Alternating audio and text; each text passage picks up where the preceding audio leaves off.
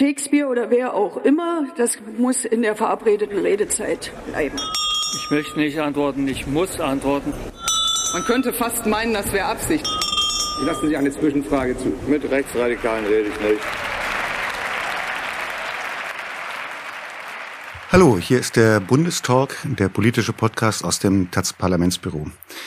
Heute wollen wir uns als linke Zeitung mit einem Thema beschäftigen, was uns seit Wochen sehr umtreibt, nämlich linke Positionierung zum Nahostkonflikt, zu dem Krieg nach dem Angriff der Hamas auf Israel. Mein Name ist Bernd Pickert, ich bin aus der Auslandsredaktion der Taz und bei mir sind heute Judith, die ehemalige Korrespondentin für Israel und die palästinensischen Gebiete. Sagen wir alle nur noch die Vornamen. Äh, ich sage jetzt mal Vor- und Nachnamen Ulrich Gutmeier in der Kultur beschäftigt, aber auch äh, im zweiwöchigen Rhythmus in der Wochentaz Politikredaktion. Hallo, mein Name ist Wolf-Dieter Vogel. Ich bin Korrespondent der Taz für Mexiko, lebe in Oaxaca im Süden von Mexiko. Und Judiths Nachnamen sagen wir dann auch noch. Judith Proppe ist bei uns sehr schön. Die erste Frage an Uli. Wir haben ja eine Menge Demonstrationen erlebt, äh, hin und her große Gefechte, Wortgefechte, aber auch viel Schweigen. Wie hast du die linke Debatte seit dem 7. Oktober in Deutschland erlebt? Ja, ich würde sagen, dass wie immer, es gibt die linke Debatte nicht, äh, was ja vielleicht ganz gut ist, dass da unterschiedliche Stimmen gibt, unterschiedliche Positionen gibt. Es gibt in Deutschland vielleicht anders als an vielen anderen Orten der Welt, und das wird von wieder anderen dann auch gleich wieder problematisiert, eine Linke, die sich selbst befragt hat äh, seit den 70er, 80er Jahren, inwiefern bestimmte Positionen, die man gerade in Bezug auf Nahost formuliert hat, äh, nicht problematisch sind und nicht äh, gefärbt sind von bestimmten Annahmen oder auch verdrängten äh, Ideen, Gefühlen, die was mit der Shoah zu tun haben. Es gibt die würde ich mal nennen, die unrekonstruierte Linke, die immer noch äh, quasi in einem alten Anti-Imperialismus denkt, für die die Sache einfach immer klar ist. Da haben wir ein koloniales, imperialistisches Regime des Zionismus und die unterdrückten das Volk der Palästinenser. Und dann kommt aber noch was hinzu in jüngerer Zeit. Ähm, ob man das überhaupt einen linken Diskurs nennen möchte, ist eine Frage. Also ist der Diskurs, der äh, postkolonial inspiriert ist, ähm, der so ein bisschen ähnlich wie der anti-imperialistische funktioniert, wo zum Imperialismus und Kolonialismusvorwurf an Israel dann noch so eine Idee von White Supremacy dazukommt. Und das ist so eine Gemengelage, wo natürlich dann viel gestritten wird. Jetzt hast du unheimlich viel angesprochen, also White Supremacy, die Idee weißer Vorherrschaft oder weißer Überlegenheit. Und in diesem Gedankengebäude wird, werden die Israelis, die Juden als weiß gelesen per se, ja, egal wo sie richtig. eigentlich herkommen. Ne? Ja. Ja. Judith, du bist ja, wir hatten dich ja schon mal im Podcast vor wenigen Wochen, wenige Tage nach dem Angriff. Da warst du gerade nach Deutschland zurückgekommen. Du bewegst dich in Israel nicht nur als Korrespondentin, sondern auch privat viel in linken Kreisen, kriegst die linke Debatte in Israel sehr gut mit. Bist jetzt hierher gekommen und kriegst die linke Debatte hier mit.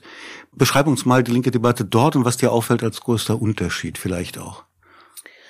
Ich weiß gar nicht, ob, ob man es, also als so großen Unterschied machen kann. Aber also ich meine, was, was sozusagen völlig klar ist, dass ähm, ein Schock durch die Linke gegangen ist, äh, also durch ganz Israel gegangen ist und damit auch durch die Linke. Und ich glaube, vielen Linken wurde für einen Moment der Boden unter den Füßen weggezogen ich weiß, dass auch viele Linke sozusagen für so einen Moment einfach so ein, so, also so ein Gefühl der Rache hatten, ja, dass sie sozusagen so schnell aufgefangen haben, aber dieser Schock war groß.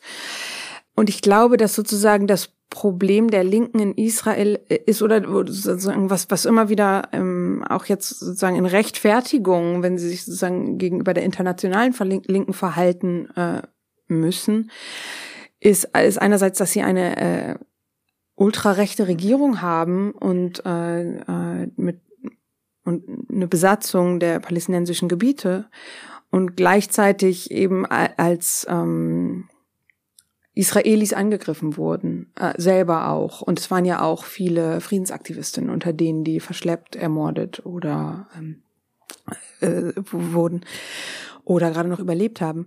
Also äh, ich würde sagen, dass Gros der Linken in Israel hat jetzt sozusagen ähm, hat sich irgendwie wieder gefangen und und und es ist irgendwie klar, sozusagen die Botschaft ist, wir können wir können, wir müssen sogar gleichzeitig gegen die Besatzung aktiv sein und äh, gegen die Hamas kämpfen, sozusagen. Das gehört eigentlich sogar zusammen. Es gibt ein paar Ausreißer. Es gab ja auch unter den Briefen von der internationalen Linken oder aus der Kunstszene, da gab es ja auch einige israelische Unterschriften drunter, also diese Briefe, bei denen der Angriff der Hamas mit keinem Wort erwähnt wurde und sofort zur Verurteilung ähm, der Bombardierung übergegangen wurde oder sozusagen das irgendwie gefeiert wurde. Das sind Debatten, die jetzt da ablaufen. Ja, ich, das ist, und es ist schwer sozusagen die Linien, die, es ist noch, es ist ja viel in Bewegung gerade noch, aber ich glaube, ungefähr so kann man die Linien zeichnen. Was ich aber dazu sagen möchte, ich, wie gesagt, ich, ich gucke mir das ja auch von hier an. Ich habe natürlich Kontakt dorthin und ich spreche weiter mit den Leuten und spreche mit den Leuten hier, den, Israel, den Israelis hier. Und trotzdem glaube ich, da ist ein großer Gap, weil sich das da so ähm, viel bewegt und so viel am Kochen ist, dass das immer auch ein, ja, ist ein kleiner Gap. Hm, hm. Man könnte ja meinen, dass vielleicht einer der ganz großen Unterschiede in der Art, wie die Debatte auch geführt wird, in der unterschiedlichen Art zwischen Israel und hier, vielleicht auch derjenige ist, dass in Israel eigentlich fast jeder irgendjemanden zumindest kennt oder jemanden kennt, der jemanden kennt oder äh, so, der jemand verloren hat, der verschleppt wurde und so, du hast es ja selber erwähnt. Viele von denen, die ermordet oder verschleppt wurden, waren ja selbst eigentlich Linke und regierungskritische, besatzungskritische FriedensaktivistInnen. Ist das der Unterschied? Ich glaube, das ist ein Unterschied und die riesige Enttäuschung, der, die, die viele Israelis einfach gefühlt haben angesichts der Reaktionen aus der internationalen Linken. Also ich glaube, ganz viele fühlen sich extrem isoliert und extrem alleingelassen und ich glaube, das ist fatal. Also wenn es jetzt etwas braucht, dann ist das die israelische Linke und ähm, und die die die wache Zivilbevölkerung, von, also so und die jetzt international allein zu lassen, ist so ist ich, es bricht mir nicht nur das Herz, es ist auch fatal für alles, was gerade passiert. Für die internationale Ebene oder für eine internationale Ebene haben wir ja Wolf dabei aus Mexiko. Äh, wie erlebst du die Diskussion in Lateinamerika, in Mexiko, aber auch in anderen Ländern? Also Ulrich hat es ja schon erwähnt, dass Deutschland im Prinzip eher eine Ausnahme ist. Äh, in der Debatte in Mexiko und auch in anderen Teilen Lateinamerikas dominiert absolut die Solidarität mit, äh, mit, dem, mit Palästina, mit den palästinensischen Opfern, äh, mit der Situation, die jetzt in, im Krieg gegen Palästina herrscht. Äh, das war eigentlich fast von Anfang an so. Mir hat von Anfang an absolut die Empathie gegenüber dem Angriff der Hamas gefehlt. Ich habe es überhaupt nicht verstanden am Anfang, denn an den ersten Tagen, im ersten Tag ging es ja nun mal um die Hamas, um den Angriff, um das Massaker, das die Hamas äh, angerichtet hat. Das war kaum ein Thema, äh, ist bis heute kaum ein Thema in der Linken, sagen wir in, äh, in ich sage in großen Teilen der Linken, die entweder eben traditionell antiimperialistisch oder etwas elaborierter auch äh, postcolonial, postcolonial äh, mäßig orientiert ist. Aber also in beiden Fraktionen dominiert absolut der Diskurs zur Verteidigung Palästinas und es gibt keine, keine Auseinandersetzung um die Bedeutung, um dies, um die Symbolik und das, was real passiert ist an diesem, äh, an diesem 7. Oktober, äh, was, was ich, also ich hatte das Gefühl, dass die Hamas beinahe manchen Leuten einen großen Gefallen getan hat, einfach das Thema wieder aufs Tablett zu bringen. man muss sich überlegen, just an dem Tag, an dem das äh, Massaker stattfand, erklärt der ehemalige Staatschef von Bolivien, Evo Morales, von Bolivien aus verurteilen wir die imperialistischen und kolonialen Aktionen der zionistischen israelischen Regierung. Also ein Satz an dem Tag, an dem die Hamas angegriffen hat, in ähnlicher Form äußern sich andere Staatschefs, wie Gustavo Petro in Kolumbien erklärt, er hat sich sehr intensiv mit, mit dem Holocaust und äh, mit, mit der Geschichte, mit der deutschen Geschichte, mit, der, mit dem Leiden der Juden und mit dem Leiden der Palästinenser auseinandergesetzt, um dann im nächsten Satz Gaza als Freiluftkonzentrationslager zu bezeichnen. Also so auf dem Level findet sehr, sehr viel in Lateinamerika statt. Das hat mich schon sehr, sehr schockiert und das geht auch so weiter. Im Moment ist die Hamas und die Taten der Hamas eigentlich äh, überhaupt kein Thema mehr. Am Wochenende war die, eine Großdemo in Mexiko-Stadt, was schon mal bezeichnend ist, weil internationalistische Themen eigentlich nie zu großen Demos in Mexiko führen. Nur jetzt, wo es um Palästina geht, findet das statt. Das sagt dann auch was darüber aus, über die Wahrnehmung dieser, dieses Konfliktes. Und mobilisiert wurde ganz selbstverständlich mit From the River to the Sea und so weiter. Und da waren Tausende. Und da möchte ich jetzt nicht allen absprechen, dass sie nicht auch eine differenzierte Meinung haben, aber das ist das Hauptthema. Ich hab, ich war nicht dort, aber ich habe viel Bilder gesehen, ich habe geredet mit Leuten. Äh, also irgendeinmal die Hamas dabei zu erwähnen, äh, fand einfach überhaupt nicht statt oder das Massaker der Hamas. Aber wie, wie, wie erklärst du dir das? Also ich weiß auch aus meiner eigenen Erfahrung, ich bin ja auch äh, Lateinamerika-Redakteur, war auch viel in Lateinamerika unterwegs. Und ich habe von niemandem mit solcher Werf erklärt bekommen, dass die Israelis mit den Palästinensern exakt das Gleiche machen würden, wie die Nazis mit den Juden gemacht hätten, wie von guten linken argentinischen Freunden. Ich habe noch niemals vorher an einer Veranstaltung teilgenommen, einer linken Veranstaltung, wo nicht nur mein Kampf auf Büchertischen verkauft wurde, sondern außerdem T-Shirts mit Free Palestine und stolzen palästinensischen Kämpfern, die abgeschlagene Judenköpfe in Stürmermanier gezeichnet in die Höhe halten. Und die Auftaktkundgebungen aller Weltsozialforen waren immer Palästina gewidmet. Wie kommt das, dass dieser Konflikt für die lateinamerikanische Linke so nahezu obsessiv besetzt ist? Die lateinamerikanische Linke ist traditionell relativ stark. Sie führt ja, also es gibt ja jetzt auch wieder einige Regierungen, die links besetzt sind in Lateinamerika mit unterschiedlicher Radikalität. Es gibt eine starke linke Bewegung, die und linke Organisationen, die sich weiterhin sehr stark auf ein antiimperialistisches Konzept beziehen. Das dürfte sicher ein Hauptgrund sein. Palästina ist meiner Ansicht nach sowas wie eine Projektionsfläche. Ne? Also es geht sehr wenig es geht, also es war zum Beispiel auch auf den Demos oder sonst wo, es wird nie darüber diskutiert, nie darüber diskutiert, wie denn eine Lösung aussehen könnte. Ich habe kein einziges Mal das Wort Zwei-Staaten-Lösung gelesen oder meinetwegen Ein-Staaten-Lösung oder irgendwas. Darum geht es nicht. Es geht nur darum, Palästina man hat eine Vorstellung von Palästina, die es oft für, für, viele Leute auch sehr schwammig ist und projiziert da die Vorstellung rein von einem unterdrückten Volk, das natürlich auch ein unterdrücktes Volk ist, äh, aber ohne, sagen wir mal, eine Vorstellung zu entwickeln, okay, und wie soll denn jetzt ein Weg aussehen, dass sich dabei irgendwas ändert? Also das äh, ist eben, man, ich denke, man assoziiert im Prinzip die Situation, die man selber hat und versucht, das dann auf eine andere Region zu, zu übertragen das Ganze unter Ausblendung der realen, zum Teil zumindest unter der realen Verhältnisse. Also es gibt keine, es gibt ganz wenig Auseinandersetzung über die Hamas. Natürlich gibt es, äh, sagt man, wenn man im persönlichen Gespräch wird niemand sagen, ja klar, die Hamas ist äh, eine Organisation, die man so unterstützen muss. Aber die Hamas steht einfach für einen Teil des palästinensischen Widerstands für viele Leute.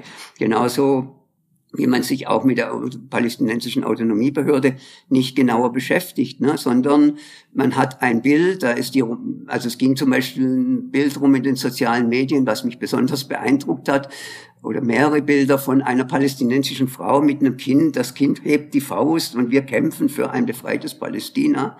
Das war der Renner, dieses Bild. Und das drückt für mich das aus. Man hat assoziiert damit eine Vorstellung, die man von eines gemeinsamen Feindes natürlich, man hat den gemeinsamen Feind, der ist die USA, Israel ist sowieso nur ein Statthalter der USA in der Gegend mit äh, der jüdischen Geschichte, die spielt im Prinzip eine geringe Rolle. Ja, und deswegen hat man da einen, einen natürlichen Verbündeten. Also das ist jetzt mal ein Punkt. Man gibt, es gibt da natürlich noch viele andere Punkte, ein latenter Antisemitismus, ist ein wichtiger Punkt, der sowohl in der Linken, aber als aber auch in Teilen der Bevölkerung äh, jenseits der Linken einfach auch existiert. Also es ist nicht ungewöhnlich, dass mal jemand einem sagt, ja, du kommst aus Deutschland, Hitler war cool, weil die Juden, er hat, ist gegen die Juden vorgegangen und so. Also es existiert auch ein latenter Antisemitismus im Falle von der Linken und äh, dem Zionismus und Palästina ist das, denke ich, so ein bisschen der Dünger für eine Ideologie, die drüber sitzt, die eben die antiimperialistische ist. Mhm. Uli, du hast ja vorhin so ein paar Sachen erwähnt, äh, auch über die, über die Diskussion hier und dass du so wahrgenommen hast, die verschiedenen Linien. Klingt ganz schön ähnlich mit, also zumindest in den radikaleren Teilen. Ne? Es sind ja auch, du hast ja gesagt, es gibt sehr viele verschiedene Linke und auch nicht alle positionieren sich komisch. Aber wenn man so manches liest, ich habe ja nochmal rausgesucht, äh, ein Statement hier von dem linken Hausprojekt Riga 94 hier in Berlin, die also die, erstmal, die schreiben gar nicht vom Angriff von Hamas, äh, sondern die schreiben vom Ausbruch aus dem Gefängnis an dem Tag. Gerade mit der deutschen Geschichte nochmal, wie versuchen die sich dem zu entledigen? Oder, oder ist es eine Form von sich dem entledigen? Ja, das ist eine interessante Frage. Das ist natürlich wirklich kompliziert, ne? weil die einen werfen immer den anderen vor, sie kämen mit der Schuld der Deutschen nicht klar. Ne? Äh, das kann man immer wie so ein Ping-Pong-Spiel hin und her geben. Du hast uns den ja netterweise weitergeleitet. Dieses Papier, das ganz interessant, was in der Tat typisch ist, wie du sagst, ist auch sehr ähnlich wie, wie das, was äh, Wolf gerade erzählt hat. Ich kann mal einen Satz vorlesen. Ein andauerndes Massaker an der palästinensischen Bevölkerung begann bereits zu der Zeit des britischen Kolonialismus assistiert durch die Errichtung eines Apartheid-Regimes in einer künstlich geschaffenen Siedlerinnengesellschaft. Ja, das ist halt äh, wie so viele Dinge dann nur so halb richtig. Ne? Äh, künstlich geschaffene Siedlerinnengesellschaft, das ist halt genau äh, ein Problem, das so zu sehen. Äh, als hätten nicht immer schon jüdische Communities in diesem Land gelebt, auch wenn die Mehrzahl der Juden da nicht mehr gelebt hat. Da, damit geht es schon los. Es wird nie erzählt, dass die Hälfte der Leute, die heute in Israel leben, entweder selbst oder Nachkommen von Leuten sind, die aus arabischen Ländern kommen. Also es sind eben, es sind ja nicht diese weißen Europäer und es sind schon gar keine Amerikaner, auch wenn es Amerikanerinnen und Amerikaner gibt, die in Siedlungen leben aus ideologischen Gründen. Ist halt immer eine komplizierte Sache. Da wird es halt auf so einen unglaublich einfachen Nenner gebracht. Aber weil du jetzt nach der Schuld gefragt hast, habe ich mir auch in der Tat vorausschauend äh, hier markiert, auch nochmal einen Satz, der typisch ist, finde ich, um jeglichen Widerstand gegen die Kollaboration zwischen dem deutschen Staat und dem israelischen Militär und dessen zionistischen Autoritäten zum Schweigen zu bringen, wird das bekannte Narrativ der Schuld genutzt, das sich wie ein transparenter Mantel über die Menschen, die im deutschen Staatsgebiet sozialisiert werden, legt. Also erstmal eine ganz äh, holprige Prosa natürlich, ne, die man irgendwie schon selber so ein bisschen komisch finden kann. Aber da haben wir das. Ne? Also das Narrativ der Schuld wird genutzt. Also für mich klingt es wirklich nach Neonazi-Jargon, muss ich echt so hart sagen. Äh, früher gab es das nur äh, von rechts, von Schuldkult zu reden. Ähm, natürlich hat das eine andere Stoßrichtung hier, aber zu sagen, es gibt ein Narrativ der Schuld, als gäbe es nicht tatsächlich eine Verantwortung zumindest, wenn auch nicht Schuld äh, der deutschen Gesellschaft äh, für die Verbrechen der Nazis, äh, die, über die wir alle wissen. Das ist schon äh, äh, eine sehr merkwürdige Argumentationsweise, die einem auch, und das ist jetzt, würde ich sagen, so der klassische antiimperialistische Blick, der sich in diesem Papier äh, von der Riga zeigt, äh, auch äh, sehr stark von, von Leuten aus dem Kunst- und Kulturbetrieb benutzt wird. Ne? Free Palestine from German Guild, das hat man zuerst in Deutschland gehört, auf der Documenta. So. Als, als Reaktion darauf, dass man gesagt hat, Leute, es gibt also hier... Jetzt kurz mal dazu erklären, Free Palestine vom German Guild war ein Spruch, der jetzt bekannt der wurde, jetzt, genau, weil äh, genau. bei einer Mahnwache von Richtig. vorwiegend akademischen deutschen jungen Leuten oder vielleicht auch internationalen, aber jedenfalls nicht palästinensischen äh, jungen Leuten vor dem Auswärtigen Amt dieser Spruch Richtig. gerufen wurde, genau. befreit Palästina genau. von der deutschen Schuld. Von der deutschen Schuld übersetzt, genau. Dieser Spruch, den haben wir eben gehört vor zwei, drei Wochen vor dem Außenministerium, äh, ähm, der tauchte zuerst, den gab es bestimmt vorher auch schon, aber dass man äh, darüber gehört hat, war zum ersten Mal äh, auf der Documenta, der letzten Documenta 15. Und das war interessant, weil äh, die ja bekanntlich von einem Kuratorenkollektiv äh, äh, bespielt wurde, die sehr stark in diesem postkolonialen Diskurs drin sind und denen es nicht möglich war, auf eine rationale Art und Weise auf Vorwürfe zu reagieren, dass sie antisemitische Stereotype und Narrative dort bedienen in ihrer Kunst. Da wurde gar nicht drüber nachgedacht, sondern es wurde sofort zurückgegeben, ihr seid Rassisten, ihr seid eurozentristisch und noch on top of it, ihr seid eh Deutsche, ihr könnt eh nicht klar drüber nachdenken, weil ihr seid so von eurer deutschen Schuld besessen, dass ihr auf eine völlig irrationale Weise euch mit äh, Israel identifiziert. Mir fällt nur gerade ein Zitat ein von ähm, Slavoj Žižek, der irgendwann mal gefragt wurde, ob er nicht dem BDS, also sozusagen der BDS-Bewegung beitreten will und er Die Boykottbewegung gegen Israel. und äh, er soll gesagt haben, so wird es äh, weitergegeben, äh, das, das werde er nicht tun und vor allem äh, aus dem Grund, weil man nicht in Europa sozialisiert worden sein kann, ohne, also nach der Shoah, ohne ein völlig verqueres Verhältnis dazu zu Israel zu haben, sozusagen. Und ich finde, also ich finde, das zeigt sich daran einfach. Ne? Also es gibt sozusagen irgendwie die, die Antideutschen auf der einen Seite, ja, und die Anti-Imperialisten auf der, also die Antideutschen, die sozusagen äh, Israel ähm, in, äh, und die USA in allem verteidigen, was sie tun, und dann wiederum die Anti-Imperialisten und also was ich sagen will, ist, ich, ich glaube, wir sind alle in irgendeiner Weise verrückt sozusagen, ja, aber wir müssen irgendwie damit äh, umgehen auf klügere Weise, als in diese ähm, Extreme zu gehen. Klar, ich meine, dieser Hinweis auf Projektion, der ist ja per se nicht falsch, ne? Also wie du zu Recht sagst. Äh, klar, geht man immer von einer bestimmten Position äh, aus, äh, von der eigenen Erfahrung, der eigenen gesellschaftlichen Debatte. In Deutschland ist es halt anders als in Lateinamerika, logischerweise. Aber äh, das hindert einen ja oder sollte einen ja nicht daran hindern, trotzdem relativ nüchtern, abwägend mit Argumenten äh, auf die Situation zu schauen. Und ich finde halt diese Anwürfe per se problematisch, weil damit ja jeder Diskurs äh, hinfällig ist. Ja, also damit habe ich Welche, schon. welche Anwürfe meinst du jetzt genau? Wenn mir jetzt gesagt wird als Deutscher, ich bin sowieso und wenn ich jetzt eine Kritik habe an äh, antisemitischen Stereotypen in der Linken oder äh, im Programm der Hamas, wenn mir dann gesagt wird, du hast eh dazu nichts zu sagen, weil du bist eh verrückt, weil du hast einen, einen deutschen Schuldkomplex, dann ist jede Debatte natürlich da vorbei. Und deswegen wird's ja auch gesagt, ne? ich soll meine Kritik da nicht mehr vorbringen dürfen, das ist so ein Totschlag. Argument, das einen nicht weiterbringt. Genauso wie umgekehrt einen das nicht weiterbringt. Das wollte ich gerade sagen. Ich habe das Gefühl, dass Egal im Moment Richtung, alle ja. Seiten das Gefühl haben in der hiesigen Debatte, äh, sie dürften das nicht Richtig. sagen, was sie eigentlich gerne sagen Richtig, wollen. ja. Also wenn du dir jetzt die, es wird am, am Freitag wird es mehrere äh, irgendwie dem, geartete Demos Ja. in, in diesem Komplex geben. Eine direkte Pro-Pali-Demo von einem Bündnis äh, Jüdische Stimme für gerechten Frieden Nahost, eine ähnliche hier wieder zum Auswärtigen Amt, eine andere am ich glaube, am Pariser Platz, Namen Alex, weiß ich jetzt nicht mehr genau. Die geht aus eher von der Kunstszene, die sagt, äh, wir werden gecancelt äh, und so, man, man dürfe so vieles nicht sagen. Und man, ich meine, ich weiß, wie oft wir uns auch als Zeitung schwer tun, Ja. damit äh, was zu was zu schreiben und uns zu positionieren, weil man immer das Gefühl hat, egal, also was du machst, ja, jede Israel-Korrespondentin der letzten 20 Jahre hat immer abwechselnd entweder von palästinensischer oder von israelischer Seite aufs Dach gekriegt, äh, sie sei also total antisemitisch oder total israel-kolonialistisch. Äh, So. Das heißt, es ist ja ein wahnsinnig besetztes Thema und ein ganz schwieriges. Aber, aber was stimmt denn nun daran? Ist es so besetzt oder nicht? Naja, besetzt ist es offensichtlich, weil Ja. ich meine, wenn es nicht so besetzt wäre, wären ja nicht alle, würden nicht immer alle so überschießen in ihren äh, äh, Aktionen und ihrem Sprechen. Ne? Ja, es ist kompliziert. Also natürlich müssen Palästinenserinnen und Palästinenser und Leute, die sie unterstützen, demonstrieren können.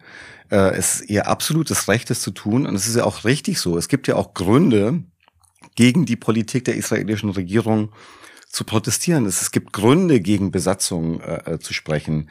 Ähm, das Problem ist nur dann, wenn es äh, nicht mehr rationale Argumente sind, die vorgetragen werden, sondern wenn man eben mit antisemitischen oder anderen Stereotypen daherkommt und offensichtlich eigentlich was ganz anderes möchte. Die Unterscheidung ist, ist eigentlich nicht so kompliziert, finde ich. Aber in der derzeitigen Debatte äh, für manche äh, anscheinend dann doch schon wieder zu kompliziert. Ich weiß es nicht. Das ist mir so ein bisschen ein Rätsel, weil ich finde, das kann man doch glasklar voneinander unterscheiden. Kritik an der Regierung, Kritik an der Besatzung äh, von äh, Dingen, die man nicht gutheißen kann. Äh, und da steht natürlich jetzt seit dem 7. Oktober ganz zuvörderst, äh, also ein Pogrom anzurichten, auf so eine Art, äh, so eine brutale Art und Weise Leute hinzurichten, abzuschlachten, da soll es doch eigentlich keinen Dissens drüber äh, geben, finde ich. Ja. Ich, ich fi- finde das eine ganz wichtige Unterscheidung, die gleichzeitig, die, die so simpel ist. Ne? Also die PalästinenserInnen sind nicht die Hamas, die Israelis sind nicht die israelische Regierung. Wo ist das Problem? Ja, äh, aber äh, so sehen das offensichtlich viele nicht. Und es, äh, ich glaube, das ist, ich glaube, das ist ein wichtiges, äh, es wäre ein wichtiger Schritt von der Linken, diese Trennung wieder hinzukriegen. Hm. Ich würde gerne mal eins, was du gesagt hast, nämlich auch nochmal an Wolf weitergeben. Hier ist ja der Vorwurf des Antisemitismus, ist einer, der ja, so recht ausführlich benutzt wird ähm, und es tatsächlich auch immer schwierig macht zu diskutieren. Auch manche der Definitionen, also es gibt ja mehrere internationale Antisemitismus-Definitionen, manche davon in der Umsetzung dann, also so viel ich weiß, ist in der israelischen Linken ist nicht so ungewöhnlich, das Besatzungsregime als Apartheidstaat zu, äh, zu bezeichnen. Mhm. Wenn du das hier tust, dann äh, stehen verschiedene Stiftungen sofort auf der, auf der Matte und sagen, du äußerst dich zutiefst antisemitisch, weil du Israel dämonisierst ähm, ich würde gerne Wolf fragen, ob diese ganze Debatte, der Vorwurf des Antisemitismus, genauso eine Schlagkraft hat in der lateinamerikanischen Debatte oder in Mexiko äh, wie, wie hier, oder ist es da eigentlich egal? Nein, es hat definitiv nicht diese Bedeutung. Also diese, Nachdem Human Rights Watch und danach ganz groß Amnesty International Israel als äh, Apartheidstaat bezeichnet hat, war das ein gesetzter Begriff für einen guten Teil der Linken. Also ich spreche jetzt mal von der Linken. Ne? Das ist seitdem ein Begriff, wie wir als Journalisten vor FDP wirtschaftsliberal setzen. So setzt man in den in linken Kreisen der Apartheidstaat Israel. Also das waren gravierend meiner Ansicht nach, wie auch immer man jetzt genau zu dem Begriff steht, aber er hat da praktisch äh, eine Definition festgelegt, die die Seite eigentlich gewissermaßen selbstverständlich ist. Es gibt einen großen Reflex auf Vorwürfe, die in Richtung Antisemitismus gehen. Also wenn, sagen wir mal, wie Uli das gesagt hat, äh, wenn ich, also du hast natürlich als Deutscher dann genau das Problem, dass du sehr schwierig in Diskussionen reinkommst, weil du sehr schnell äh, auf das, was Kunzelmann mal Judenknacks ge gezeichnet hat, weil du damit abgestempelt wirst. Du bist ja ein Deutscher, ihr habt ja ein anderes Problem. Also auch in, in einer Diskussion, in einer Social-Media-Diskussion mit einer Freundin von mir, die schrieb so ungefähr, ist ja nicht überall so, dass die Leute irgendwie halt ein historisches Problem haben wie du, so ungefähr, ne? oder eine historische Last tragen. Das ist zwar objektiv richtig, drückt aber subjektiv was ganz Klares aus, was in diese Richtung geht. Ne? Und man verwehrt sich sehr stark, also wie gesagt, ich rede von der Mehrheit, es gibt immer auch Ausnahmen, ne? aber man verwehrt sich sehr stark dagegen, dass irgendeine Israel-Kritik in irgendeiner Form antisemitisch wäre. Also eine differenziertere Debatte darüber habe ich zumindest nie erlebt. Das ist jetzt einfach in den sozialen Medien ist völlig selbstverständlich dass eben ein IDF-Soldat mit einer Hakenkreuzbinde gezeigt wird. Es gab, es sind Fotos gepostet worden vom Brandenburger Tor, so wie es damals in Solidarität mit Israel, mit den, mit den Israel-Fahnen gezeigt wurde und parallel dazu das Brandenburger Tor mit den Nazi-Fahnen. Das ist also, das ist völlig selbstverständlich. Die, regierungsnahe linke Zeitung La Jornada veröffentlicht ganz deutlich antisemitische Karikaturen, also Netanyahu mit dem Hakenkreuz, also das ist selbstverständlich. Ne? Insofern Antisemitismus, sagen wir mal, in der Dimension, was natürlich auch Gründe hat, wie das in Deutschland diskutiert wird, das gibt es hier möglicherweise in einzelnen wissenschaftlichen Kreisen. Es gibt in einzelnen feministischen Kreisen, Lateinamerika weit habe ich Erklärungen gelesen und in anderen Kreisen, wo auch jüdische Leute mit dabei sind, die eher so auf Postcolonial-Ebene stehen, auch eben eine unheimliche Bemühungen, eben das zu, also zu sagen, Israel-Kritik kann nie antisemitisch sein. Und es gibt auch sehr große Bemühungen, immer wieder klarzustellen, Judaismus, äh, Judaismus und, äh, und Zionismus sind völlig verschiedene Dinge. Also man versucht sich eigentlich immer genau von dem Vorwurf des Antisemitismus von präventiv fernzuhalten ja, also das ist so ein bisschen das Level, auf dem ich das hier wahrnehme. Hm. Ich würde gerne Judith nochmal fragen. Du hast vorhin gesagt, die israelische Linke fühlt sich wahnsinnig alleine gelassen gerade.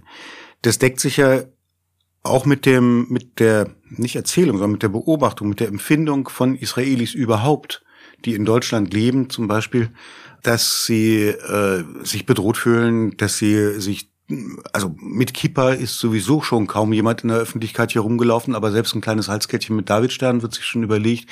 Die Synagogen sind noch viel mehr beschützt als äh, vorher mit viel mehr Polizei dazu. Das heißt, dieses Gefühl, alleine gelassen zu werden, auch bei der bei der Kundgebung, äh, bei der ersten, die es hier in Berlin gab am Brandenburger Tor, da sprach zwar der Bundespräsident, aber es kamen so 10.000 Leute oder so für so eine dreieinhalb Millionen Stadt.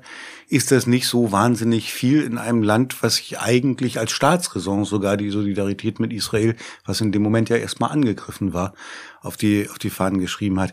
Was macht das? Was macht das auch tatsächlich? Ich würde gerne, dass du es noch ein bisschen ausführst, was du vorhin gesagt hast, die Linke fühlt sich sehr alleine gelassen oder die Israelis auch fühlen sich sehr alleine gelassen, unabhängig davon, wie sie jetzt zu ihrer Regierung stehen. Ich meine, vielleicht, vieles hast du jetzt schon gesagt, ne? Du also. Das wollte ich nicht. also ich meine, viele meiner israelischen Freundinnen und Bekannte überlegen sich gerade sehr gut, wo sie Hebräisch auf der Spra Straße sprechen. Ähm, und das sind, wie gesagt, das sind Linke, die vorher in, die durch die Humusbars in der Sonnenallee gezogen sind und das jetzt gerade äh, zu großen Teilen nicht tun. Es gibt einige, die sagen, das mache ich trotzdem, aber viele sprechen kein Hebräisch auf der Straße. Also das habe ich jetzt vor allem in den ersten Wochen nach dem Krieg wahrgenommen. Da haben sich wirklich einige zu Hause vergraben und haben ihre Kinder nicht in die Kindergärten geschickt und in die Schulen. Ich glaube, das Gefühl der Angst war am Anfang panischer und ich glaube, jetzt wird es, es ist weniger stark, aber permanenter, glaube ich. Also, dass, ich glaube, viele überlegen sich wirklich, wo sie sich eigentlich noch äh, sicher fühlen können. Und das, also, ich bin selber schockiert davon, weil ich ähm, das nicht so, das sind alles Leute, die sorg, wie gesagt, sorgenlos durch die arabischen Humusbars gezogen sind. Und es kommen Nachrichten wie von der Frau aus es war, war es ein Mann oder eine Frau in Frankreich, in Lyon, die da ähm, angegriffen wurde und vielleicht war es ein antisemitischer, also die niedergestochen wurde. Ähm, vielleicht war, also der, ein Davidstern war an der Tür und also es kommen ja sozusagen auch international immer und in Los Angeles, äh, also es kommen sozusagen international immer neue Nachrichten. Hm. Das Interessante ist, ich habe so Kacheln gesehen also Instagram von Weiß Magazine, ne? aus Amerika kommt, hat schon lange eine deutsche Ausgabe, Weiß. Und das Interessante ist, was du jetzt sagst, äh, die haben das auch gemacht, die haben sich, die haben Leute, jüdische Menschen in Deutschland gefragt, wie fühlt ihr euch jetzt? Die haben diese Verlorenheitsgefühle, genauso wie du es beschrieben hast, äh, die Angst, ähm, sich zu zeigen äh, draußen formuliert und sie haben dieselbe Frage aber auch palästinensischen, äh, vor allem jungen Leuten äh, gestellt. Und interessanterweise haben die dasselbe gesagt. Und äh, das ist vielleicht auch so ein bisschen das Problem, dass äh, ich will jetzt nicht sagen, dass es keinen antisemitische äh, Anstieg antisemitischer Straftaten gibt. Den gibt es natürlich, ja. Aber dass es auch sowas wie eine selektive Wahrnehmung insofern gibt, dass die andere Seite, um jetzt mal in Anführungsstrichen, also Palästinenser, die ja jetzt erstmal auch nichts mit diesem Krieg erstmal zu tun haben oder gar mit Hamas zu tun haben, wenn die hier in Deutschland leben seit drei Generationen, äh, ein ähnliches Gefühl haben. Und ich glaube, daher kommt auch ein bisschen so diese Verhärtung der, ähm, der Diskussion, äh, dass die, dass die auch das Gefühl haben, sie werden hier halt, weil äh, von deutscher Staatsräson die Rede ist, weil die Solidarität mit Israel so groß geschrieben wird, nicht gesehen zu werden und das Gefühl zu haben, sie können gar nicht sprechen. Und dann kommt natürlich ein rechter deutscher Diskurs dazu, der sich jetzt auch mit so einem Migrationsdiskurs vermengt, dass der Antisemitismus äh, laut rechter, konservativer deutscher Politiker ja angeblich nur in den äh, migrantischen Milieus vorkommt die 20 bis 30 Prozent äh, Deutscher, also urdeutscher, Bio-Deutscher, die in Umfragen antisemitische Aussagen treffen, die kommen komischerweise darin nicht vor. Äh, und das ist auch ein Problem natürlich in dieser ganzen äh, Situation. Mhm. Ja, ich meine, diese Frage der rassistischen Aufladung, auch diese, diese Debatte, also antimuslimischer Rassismus war vorher, vor dem 7. Oktober vorhanden, prägt die Migrationsdebatte hier die letzten mindestens zwei Jahrzehnte und wird jetzt natürlich nicht weniger dadurch. Das finde ich übrigens auch interessant, auch den, den Schulterschluss, den eine Partei mit so vielen antisemitischen Kernelementen ja. wie die AfD mhm. jetzt natürlich mit einer rechten Regierung in Israel sowieso machen kann, weil sie beide so mhm. der, ich sag mal, so, so eine Art äh, völkischer äh, Ethnonationalismus äh, verbindet, aber, aber in dieser Situation das natürlich wunderbar auch machen kann jetzt mal andersrum. Wir haben ja jetzt ganz viel Kritik an, an, dem gemacht, was so linke Positionen mhm. sind, was Auswüchse von linken Positionen sind. Ich könnte jetzt noch vorlesen, äh, Jean-Paul Sartre 1972 zum Olympia-Attentat. Ich weiß nicht, ob ihr das Zitat kennt. Äh, Lest euch mal vor. Ich, ich meine, man Aber fühlt sich ja sehr daran ja. erinnert. Nicht? Ja. Äh, also nach dem schrecklichen Olympia-Attentat von 1972, elf jüdische Sportler wurden umgebracht, schrieb Jean-Paul Sartre, die große linke französische Ikone, in diesem Krieg ist die einzige Waffe der Palästinenser der Terrorismus. Es ist eine schreckliche Waffe, aber die Unterdrückten haben keine andere. Und die Franzosen, die den Terrorismus der FLN, also die Nationale Befreiungsfront in Algerien, gegen Franzosen gebilligt haben, müssen auch die terroristische Aktion der Palästinenser billigen. Dieses verlassene, verratene und verbannte Volk kann seinen Mut und die Kraft seines Hasses nur zeigen, indem es tödliche Angriffe organisiert. Man kann ihm noch zugute halten, dass er es immerhin als Terrorismus benannt hat, äh, was ja heute schon manchen schwerfällt, die das als Widerstand irgendwie ja. verbrämen oder eben wie die Rega 94 als Ausbruch aus dem Gefängnis Gaza. Aber meint ihr, dass äh, dieses Denken, das ist jetzt ja 50 Jahre her, eigentlich so bis heute äh, seine Kontinuitäten hat. Er ist ja mächtig angegangen worden damals dafür. Ne? Hat es dann auch später, glaube ich, ein bisschen relativiert oder zurückgenommen. Aber erstmal stand das im Raum und steht da auch wie so ein Klotz bis heute. Was, wie, wie seht ihr es? Wenn ich was sagen darf, ich denke ja, dass das zum Teil natürlich das Denken bei vielen Leuten bestimmt. Das ist ja auch äh, ja, als Sartre das gesagt hat, war die Linke gerade neu verbündet mit der PLO, mit der PLO und seitdem zieht sich natürlich eine bestimmte Geschichte durch. Das ist, sagen wir, es gab in anderen Teilen der Welt, wie eben auch in Lateinamerika, nicht diesen Bruch, den es Deutschland und vielleicht in einzelnen anderen Ländern gab. Den gab es einfach nicht. Es gab die PLO gemeinsam mit der FARC oder gemeinsam mit der salvadorianischen, nicaraguanischen Guerilla. Das war immer Teil. Also ich meine, ich komme selber aus dieser Geschichte und aus diesen Erzählungen oder wie man es will. Das war ja eigentlich selbstverständlich. Ne? Ich denke, auch um vielleicht da ein bisschen die Kritik, die ich selber auch formuliere an der Linken, zumindest insofern zu relativieren, ist natürlich schon, dass viele Menschen in Lateinamerika diesen Rassismus zu spüren bekommen, dass sie Vertreibung kennen, dass sie Militarisierung kennen. Naja, und im Moment äh, die israelische Regierung jetzt ja auch nicht unbedingt äh, auch vieles dafür tut, um um genau das, was, äh, was ihnen vorgeworfen wird, zu nähern, ne? in, in, in dem Bild, was hier, also hier kommen eigentlich nur noch jeden Tag mehr Kinder tot und so weiter und so fort irgendwie.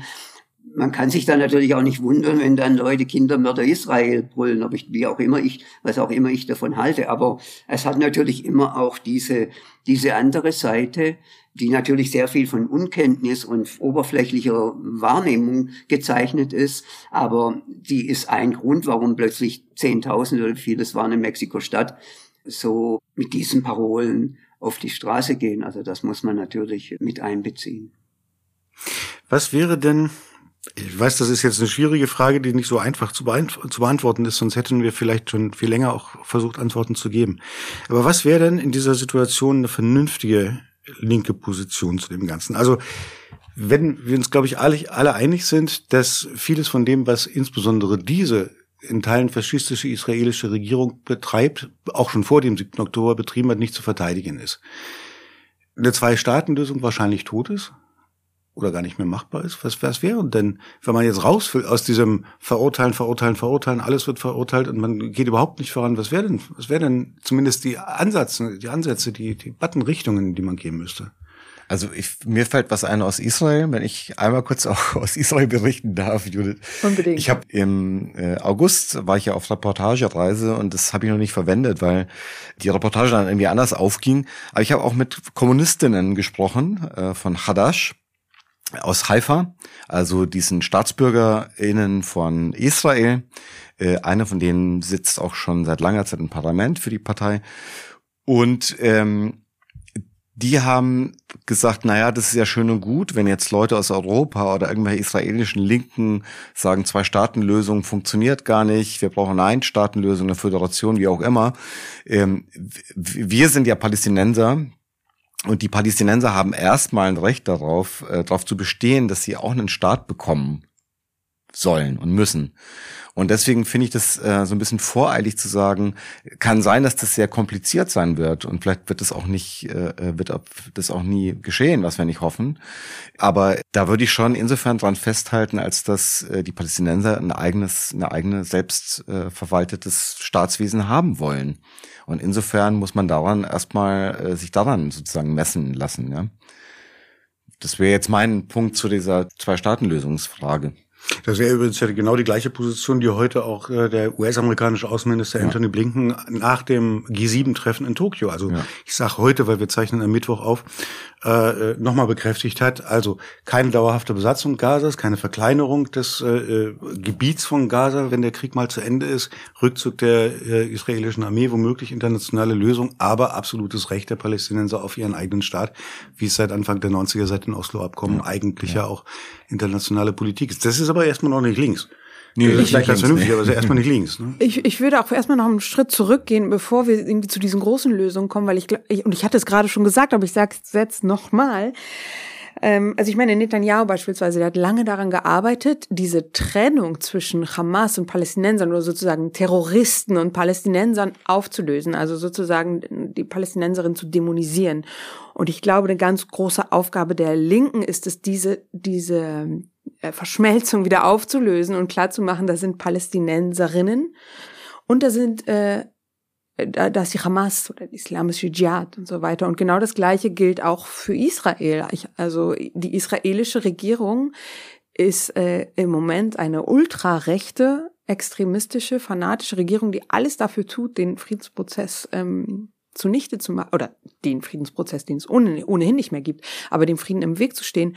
Aber das ist nicht das sind nicht alle Israelis. Und äh, die, die, diese Trennung ähm, ist auch in der internationalen Linken wird die nicht gesehen. Also da wird die Hamas mit Freiheitskämpfern gleichgesetzt und äh, Israelis sind alles Faschos. Also äh, gut, das war jetzt sehr verkürzt, aber ich glaube, das ist ganz wichtig, diese Trennung irgendwie wieder in den Diskurs zu bringen.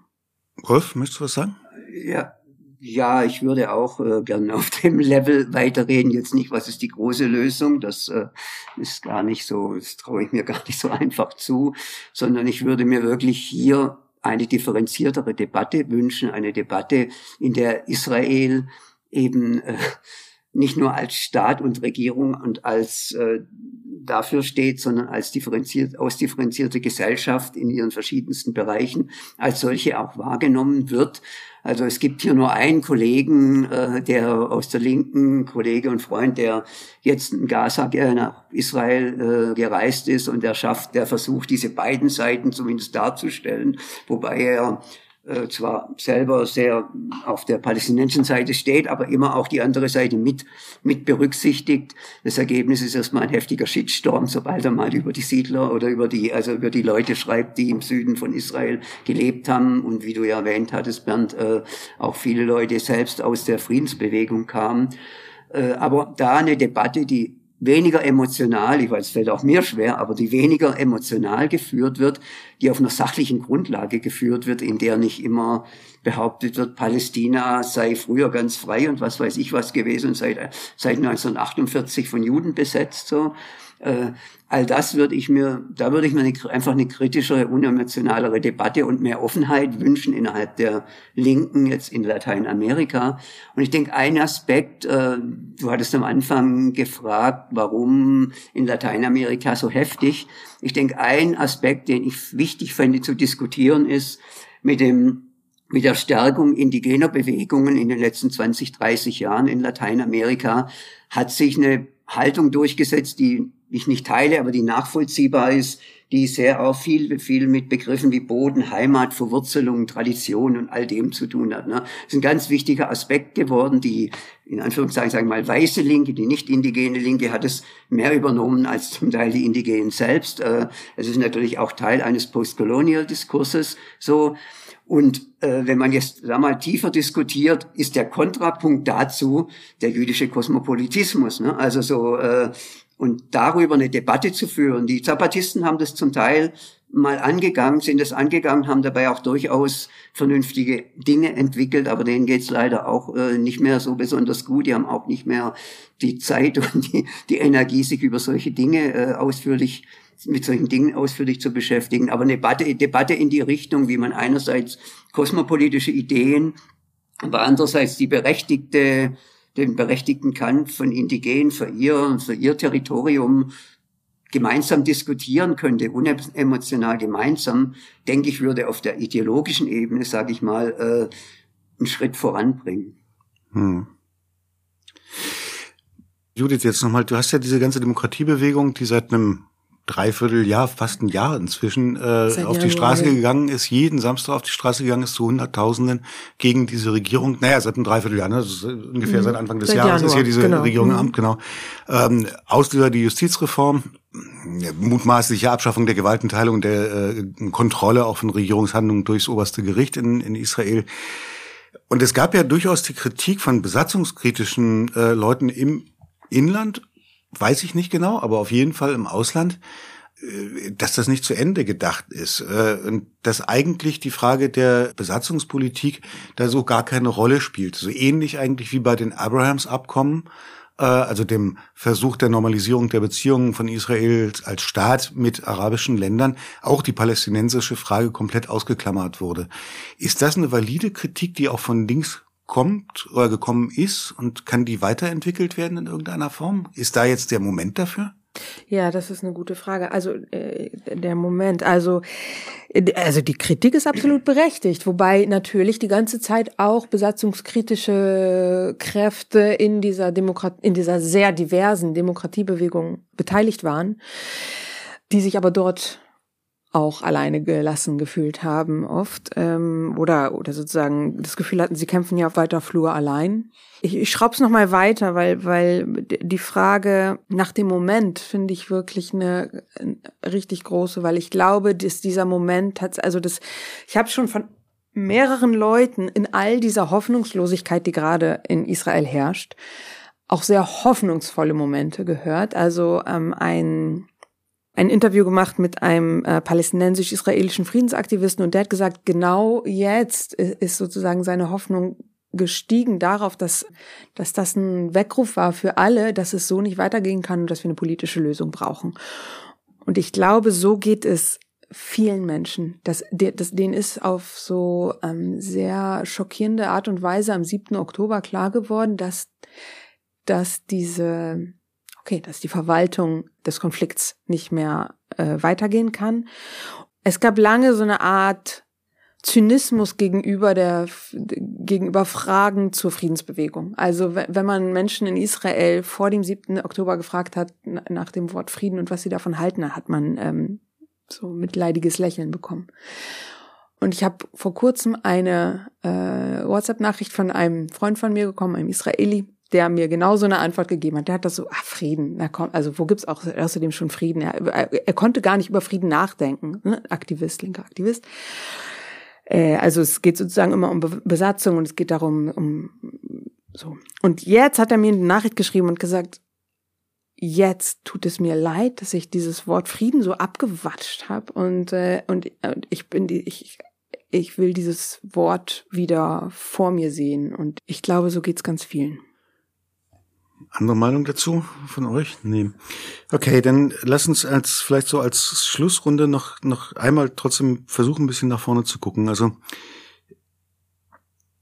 es gibt ja die die Position auch, dass das, was jetzt gerade passiert, auch, ne, also wo die Bodenoffensive der israelischen Armee im Gazastreifen läuft, wo die Todeszahl der Palästinenser auf palästinensischer Seite jeden Tag steigt, die Überlebenschancen für die Geiseln andererseits auch immer geringer werden eigentlich und auch die ersten Berichte über ermordete Geiseln, die also erstmal die Verschleppung überlebt haben, es gab ja auch welche, die auf dem Weg dahin schon umgebracht wurden, aber die jetzt gefunden werden. Das heißt, das sind ja alles erstmal Vorgänge, die unfassbare Wunden aufreißen, die lange brauchen. Weil in der israelischen Gesellschaft gibt es fast niemanden, der nicht irgendjemanden kennt, der zu Schaden gekommen ist oder umgebracht wurde, verschleppt wurde am 7. Oktober. Und auf palästinensischer Seite auch nicht und wahrscheinlich zahlenmäßig sogar noch mehr. Kleinere, kleineres Gebiet, noch viel mehr Tote. Wie kann denn da ein, es ist vielleicht noch gar nicht mal links, aber ein Ansatz, der sagt, lasst uns uns die Hände reichen in irgendeiner Zukunft, hat das, kann das irgendeine Chance haben? Oder braucht es nicht Generationen hinweg, um solche Wunden zu heilen? Es gab gerade ein Treffen von der Organisation Bewegung Standing Together, eine arabisch-jüdische Organisation, israelische. Diese Versammlung war gigantisch groß. Äh, ich glaube, das war so ein Rettungsanker für viele, die immer noch an Frieden glauben ähm, oder an das an irgendeine Möglichkeit von Zusammenleben, dass das so voll war. Uli, was meinst du? Irgendeine Chance? Ja, ich würde, also ich finde das Beispiel, was Judith gebracht hat, äh, sehr gut. Also ähm, es ist ja nicht zum ersten Mal, dass es zu vielen Toten kommt. Ne? Also man, wir, wir kennen auch diesen, ich habe immer ein Problem mit dem Wort Kreislauf, aber wir kennen diese Aktion, Reaktionen, Geschichten, dass sich aus Gründen Provokationen, äh, Terroranschläge, dann so eine Kampagne ergibt, dann werden Raketen geschossen aus Gaza. Das ist eigentlich, das sehen wir seit 20 Jahren, ne, im Abstand von vier, fünf Jahren. Dann gibt es einen israelischen Gegenschlag, wo, äh, weil die israelische Armee über Hightech-Kampfflugzeuge und Bomben verfügt, natürlich mehr Leute sterben. Dann gibt es den großen Aufschrei von der Weltöffentlichkeit. Ähm, und trotzdem gibt, gibt, gab und gibt es immer Leute, die ähm, an Verständigungen dort festgehalten haben. Und dann äh, kann man eigentlich nur hoffen, dass das auch jetzt wieder Fall, der Fall ist. Und man kann auch nur hoffen, dass diese, dieses Bombardement von Gaza jetzt wirklich auch bald aufhört, weil äh, das wird natürlich umso länger das dauert, umso schrecklicher ist es für die Leute dort. Und umso schwieriger ist natürlich auch, äh, in, auch in so einem internationalen Kontext überhaupt sowas wie eine Idee von, dass da Leute miteinander reden können, äh, nach vorn zu bringen. Ich würde gerne noch was ergänzen, ja. weil es irgendwie auch die ganze Zeit äh, noch nicht gesagt wurde. Also ich meine, was wir ja gerade auch erleben, ist so eine, es sind wirklich Hetzjagden gegen Aktivistinnen in Israel von israelischen Sicherheitsdiensten, sagen wir mal so. Also gegen, gegen linke jüdische Aktivistinnen, gegen palästinensische Aktivistinnen, natürlich auch gegen solche, die sozusagen ähm, die, die, die, diesen die riesen Terrorangriff der Hamas gefeiert haben, aber es geht eben auch viel, viel, viel weiter noch. Und, es, und das ist natürlich ein Riesenschlag für die gesamte aktivistische Szene. Und ich glaube deswegen, um irgendwie Hoffnung zu haben in Israel, muss diese Regierung weg. Also ich glaube, ohne das können, ist sozusagen alles, ist jede Verständigung unmöglich, weil sie einfach alles darauf anlegen, dass es dazu nicht kommt. Es gab ja in den letzten Jahrzehnten viele Initiativen von beiden Seiten oder es gab Initiativen, die aber von Ex Extremistinnen von beiden Seiten eben oder oft auch Extremisten ohne ihnen äh, regelrecht zerstört wurden ja, ich denke, äh, bevor die nicht, da nicht äh, wesentliche Schritte getan wird, um diese Leute kalt zu stellen, wird es sehr, sehr schwierig, sehr, sehr schwierig werden. Für hier wünsche ich mir vor allem einfach einen entwaffneteren Diskurs, der weggeht von diesen, von diesen Bildern, die von beiden Seiten existieren, um, um überhaupt einen Schritt voranzukommen. Von weit außen ich finde es schon fast, äh, ich freue mich schon, wenn der mexikanische Präsident sagt, er wird sich nicht von äh, diplomatisch von, von Israel lossagen. Hm. Das ist sicherlich was, was wir auch weiter beobachten müssen. Also das, was sich da jetzt getan hat, mehrere, du hast ja äh, gesagt, Wolf, am Anfang, äh, mehrere lateinamerikanische Regierungen, die diplomatischen Beziehungen auch zu Israel abgebrochen haben und äh, die im Rahmen von BRICS, also dem, der neuen äh, Organisation, die sich so als Führungsmacht des globalen Südens, wo jetzt der Iran auch noch mit dabei ist, der Iran, der direkt hinter äh, die Hamas äh, stützt und den islamischen Dschihad und die Hezbollah, äh, das kann sich ja noch ganz anders verschärfen, auch auf internationaler Ebene und mal gucken, äh, wo wir da rauskommen. So würde ich auch die ganzen Bemühungen der US-Regierung gerade verstehen, die offen wie nie eigentlich, obwohl es trotzdem Kritik innerhalb des State Departments daran gibt, sie machen es, würden es nicht offen genug machen, die israelische Regierung zur Mäßigung und zur Zurückhaltung auffordert, sich da allerdings auch ganz offene Abfuhren von Netanyahu hört. Auch da muss man mal gucken, wo das hingeht. Das war für heute der Bundestalk. Ich danke euch allen dreien sehr herzlich fürs Dabeisein. Wir bedanken uns auch bei Nikolai Kühling für die Produktion und bei Anne Fromm für die Redaktion. Wie immer, teilt uns in sozialen Netzwerken, wenn euch der Podcast gefällt, gefällt gefallen hat, äh, grundsätzlich gefällt. Fragen, Lob, Kritik, Anregungen, was wir mal diskutieren sollen, schickt uns gerne an bundestalk.taz.de. Und wenn ihr Geld habt, was ihr uns geben wollt, weil wir, ihr könnt das umsonst hören, aber wir können es nicht umsonst machen, dann äh, lasst uns das über Taz zahl ich zukommen. Findet ihr alle Instruktionen dazu auf taz.de. Und in diesem Sinne, vielen Dank fürs Zuhören und bis nächste Woche. Schönes Wochenende. Vielen Dank. Noch nicht Moment. So, damit ist das jetzt hoffentlich auch erledigt.